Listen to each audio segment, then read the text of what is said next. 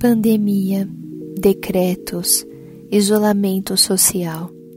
Os que almejavam dias de folga se desorganizam ao ter o famoso tempo. O paradoxo chama a atenção em dias de crises, inseguranças, tolerar-se, encarar a solidão, os nossos vazios existenciais nos desorganizam. E isso não seria também uma crise? Vazios que outrora eram preenchidos por falsas crenças, aparências, feeds e imagens. Diante dessa crise, vale refletir: quem é você? O que te faz feliz? O convite à construção da autotolerância, do amor próprio e resiliência está aberto. Quem topa encarar esse desafio? Façamos dessa nossa pandemia psíquica Conecte-se consigo e veja a beleza que há em você.